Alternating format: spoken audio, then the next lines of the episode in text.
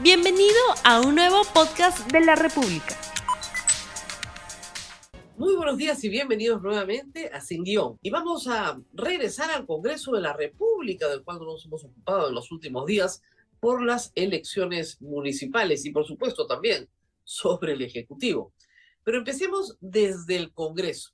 Y tenemos una primera información que en realidad no tiene nada que ver con un congresista actual, sino con un ex congresista que ahora va a ser regidor, pero que tiene bancada parlamentaria y cuya bancada parlamentaria está metida en varios problemas. Nos referimos al señor Luna Morales. El señor Luna Morales, si me permiten, ya está ahí en la portada. Fiscalía incluye a José Luna Morales en investigación por crimen organizado y corrupción. ¿De qué se trata esto?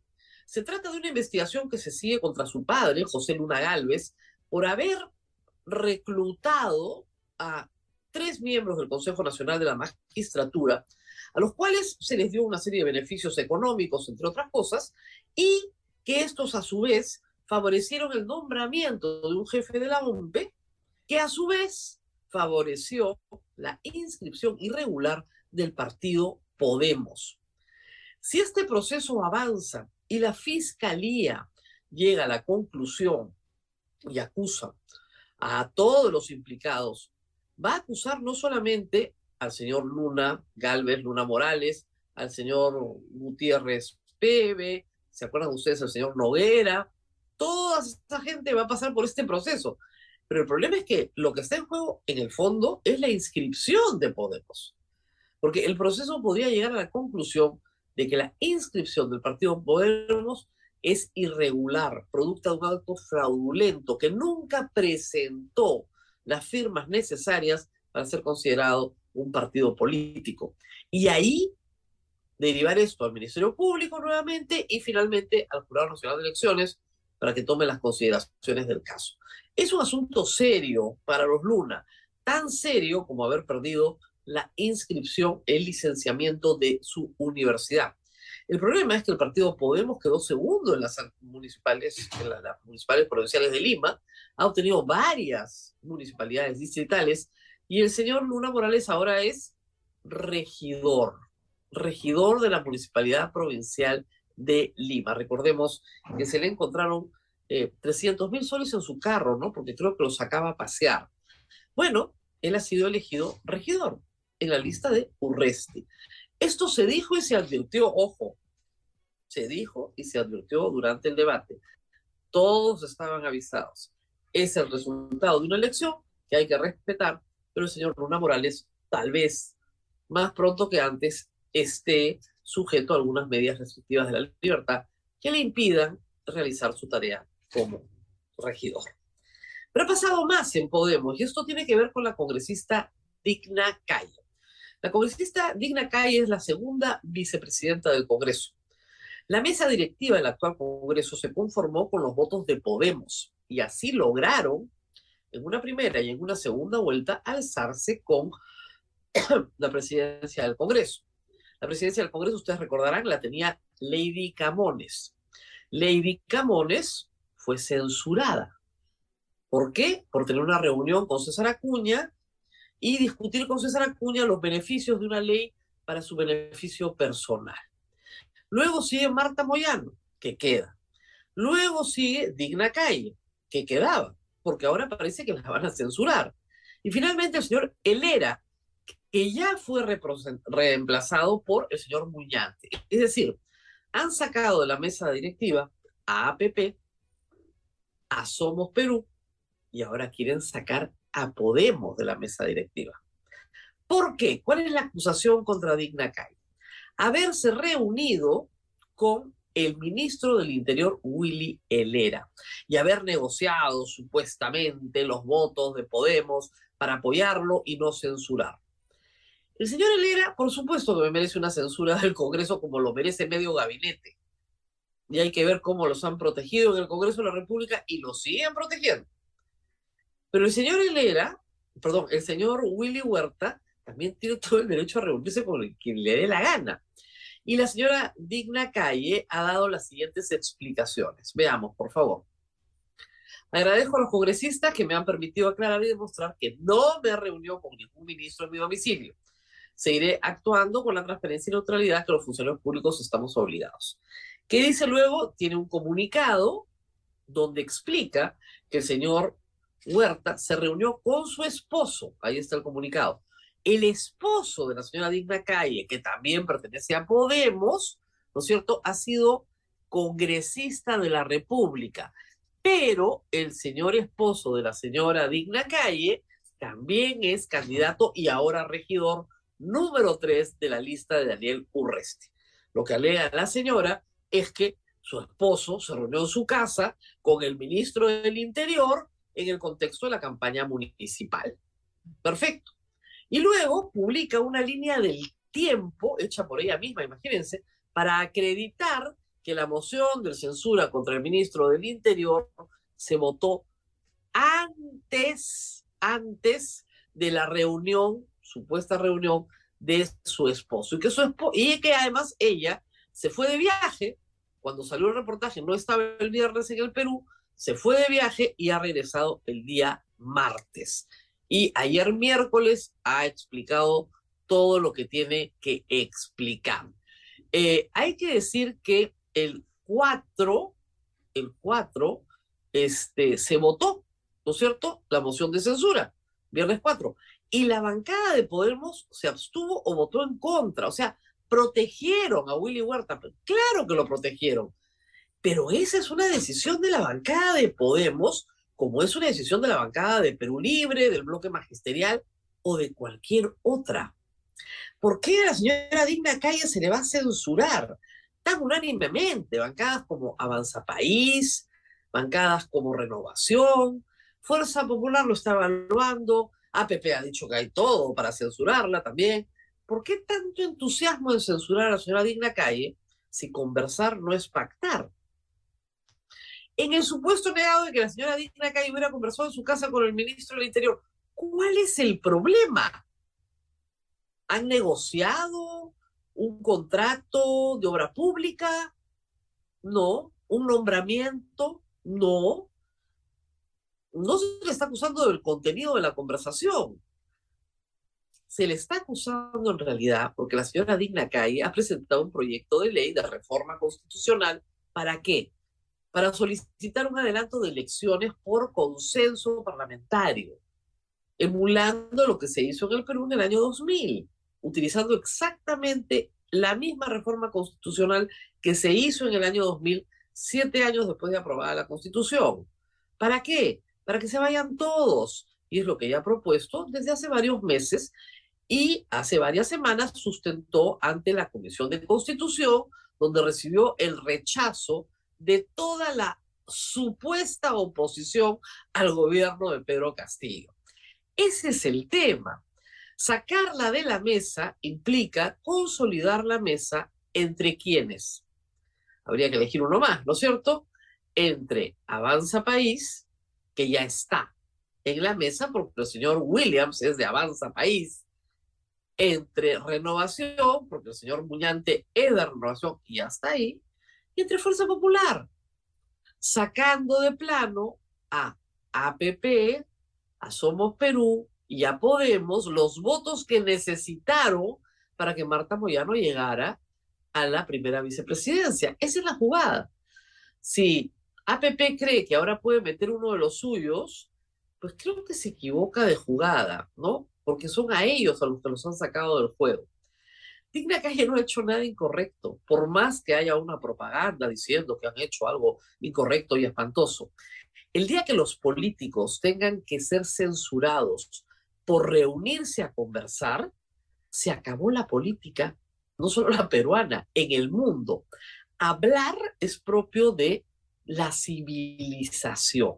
Los animales no hablan, las personas hablan, se reúnen. Eso no quiere decir que pacten nada, ni que acuerden nada, pero tienen que escucharse.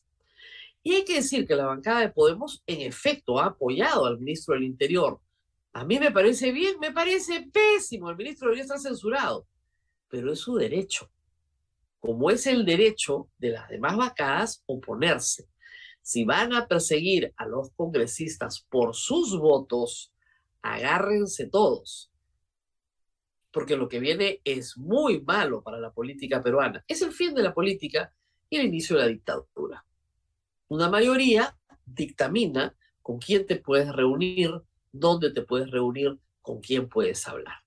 Y por favor, no mezclen esto con el caso de Zarratea ni con el caso de Lady Camones, porque en esos casos conocemos el contenido de la conversación, el contenido de las tratativas. ¿Por qué?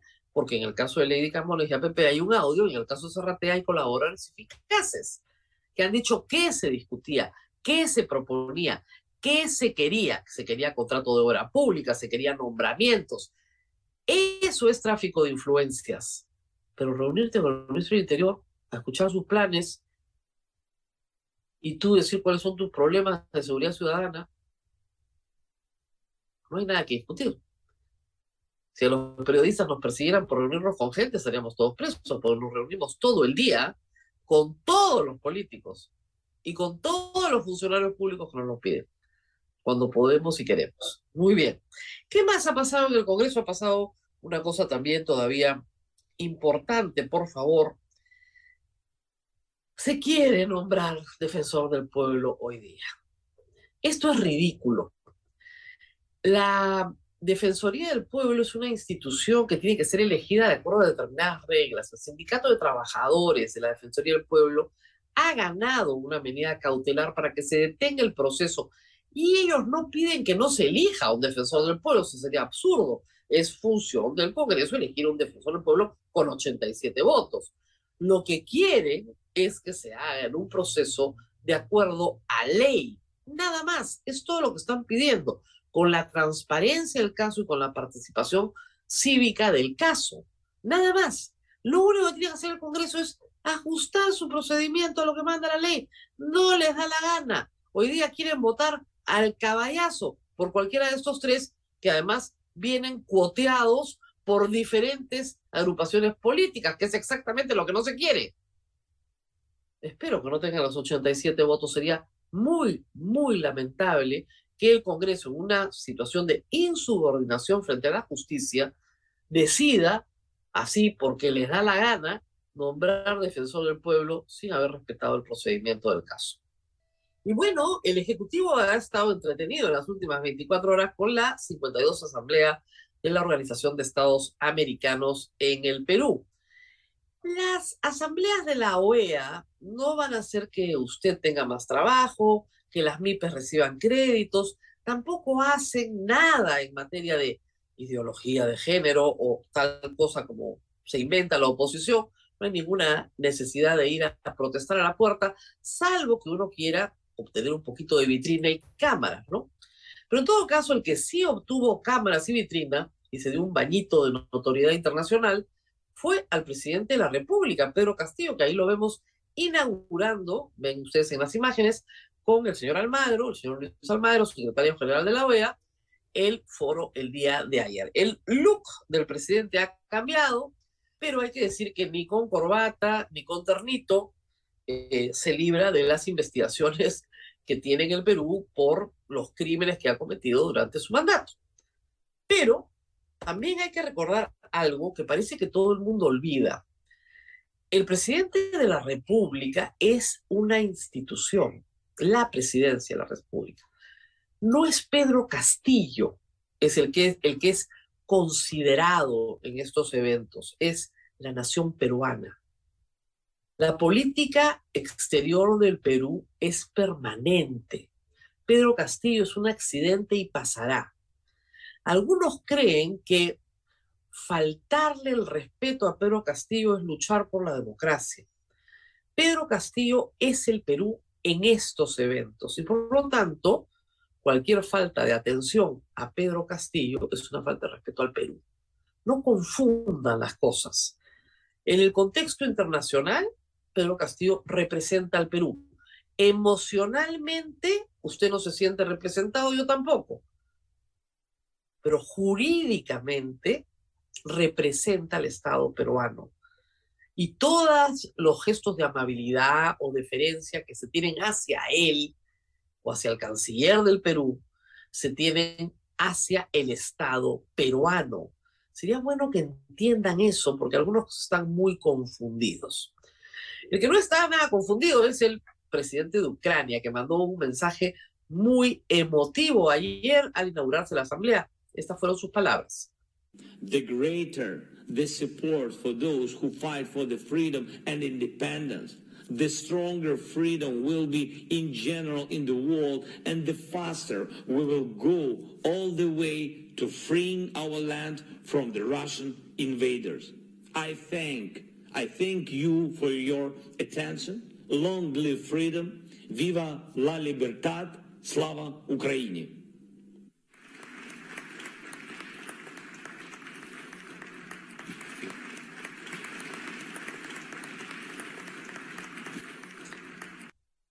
Ucrania tiene una política exterior muy activa, buscando consensos en el mundo entero y en todos los foros regionales que reúnen a un grupo de países. El presidente Zelensky se hace presente y genera efectivamente empatía porque es el país pequeño. Y le dijo a los representantes ayer ante la asamblea con quién estarían luchando Bolívar, San Martín, el cura Hidalgo, ¿no? el héroe de la independencia mexicana, estaría al lado del pequeño, no al lado de la potencia imperial. Está claro que las simpatías de América Latina, hay que decirlo, están también al lado de Ucrania, mucho más que del lado de Rusia, que no representa ya comunismo alguno. Por favor, sáquense eso de la cabeza. Putin no es comunista más que de boca. Putin es un hombre aliado de oligarcas, ¿no es cierto?, que se han enriquecido en medio de la corrupción rusa. Putin es una persona que promueve valores conservadores en el ánimo de destruir las libertades europeas, que es lo más valioso que Europa le ha dado al mundo, en el ánimo de convencernos de que el orden es un valor superior a la libertad y que la libertad se tiene que subordinar al orden. Y tiene un montón de tontos útiles en el Perú, en la que se proclama la derecha peruana, que es lo peor de todo que ayer fueron a gritar a la puerta de la OEA promoviendo valores que son los que promueven los oligarcas rusos, por si no lo tienen claro. La verdad es que están haciendo un papelón de aquello, pero en fin, ya se los, ya lo entenderán. El presidente Pedro Castillo tiene, por supuesto, serios problemas en el Perú. El Congreso tiene los suyos y el presidente los suyos. Y esta eh, primavera breve de dos días no puede ocultar que los procesos siguen avanzando en su contra. Ayer, la fiscal de la Nación ha acumulado dos carpetas, la de Tarata y la de Petroperú. ¿Por qué las comienza a acumular? Porque presumo que en los próximos días va a presentar ya los expedientes acumulados, menos de los que hay ahora, al Congreso de la República, es lo que todos estamos esperando, denunciando al presidente, a sus ministros, a sus familiares y amigos por serios hechos de corrupción, todos vinculados a una organización criminal, donde distintos actores tienen distintos papeles. ¿Todo para qué? Para conseguir básicamente obra pública que los beneficie directamente y nombramientos dentro del aparato del Estado que les permita controlar justamente todo este tráfico de obra pública, nombramientos y prebendas obtenidas del Estado. Pedro Castillo en eso está muy comprometido, pero muy comprometido. Y depende del Congreso establecer si hay un camino haciendo vigente la Convención de Naciones Unidas contra la Corrupción para que se levante la restricción del artículo 117 de la Constitución y pueda ser acusado durante su mandato. Ese es uno de los temas más serios que tiene que enfrentar el Congreso de verdad. Me temo me temo que van a terminar respaldando a Pedro Castillo, directa o indirectamente. Me temo por la conducta del Congreso, que no puede hacer ni lo que tiene que hacer bien. Pero en fin, le preguntaron al embajador ante la OEA, Harold Forsyth, qué pensaba de estas acusaciones y por qué no se informaba al mundo de esto. El periodista de Willax pregunta ¿Por qué no le cuenta a la comunidad internacional sobre las investigaciones por organización criminal que tiene el presidente Pedro Castillo? Y la respuesta de Harold Farsight fue, porque hace un frío de los diablos acá. Las imágenes no son nuestras, por eso no las puedo poner, pero sí puedo poner el contenido. Esa es la respuesta del embajador Harold Farnside a una pregunta muy concreta, porque finalmente él es un embajador en retiro que ha sido designado políticamente por Pedro Castillo para representar al Perú ante la OEA. No es un embajador de carrera para estos efectos, sino un embajador político. Tendría que haber dicho algo más, ¿verdad? Esto ha sido todo por hoy. Compartan este programa que tiene mucha información en Facebook, en Twitter, en Instagram, en YouTube. Y por supuesto nos vemos nuevamente el día de mañana. No olvides suscribirte para que sigas escuchando más episodios de este podcast.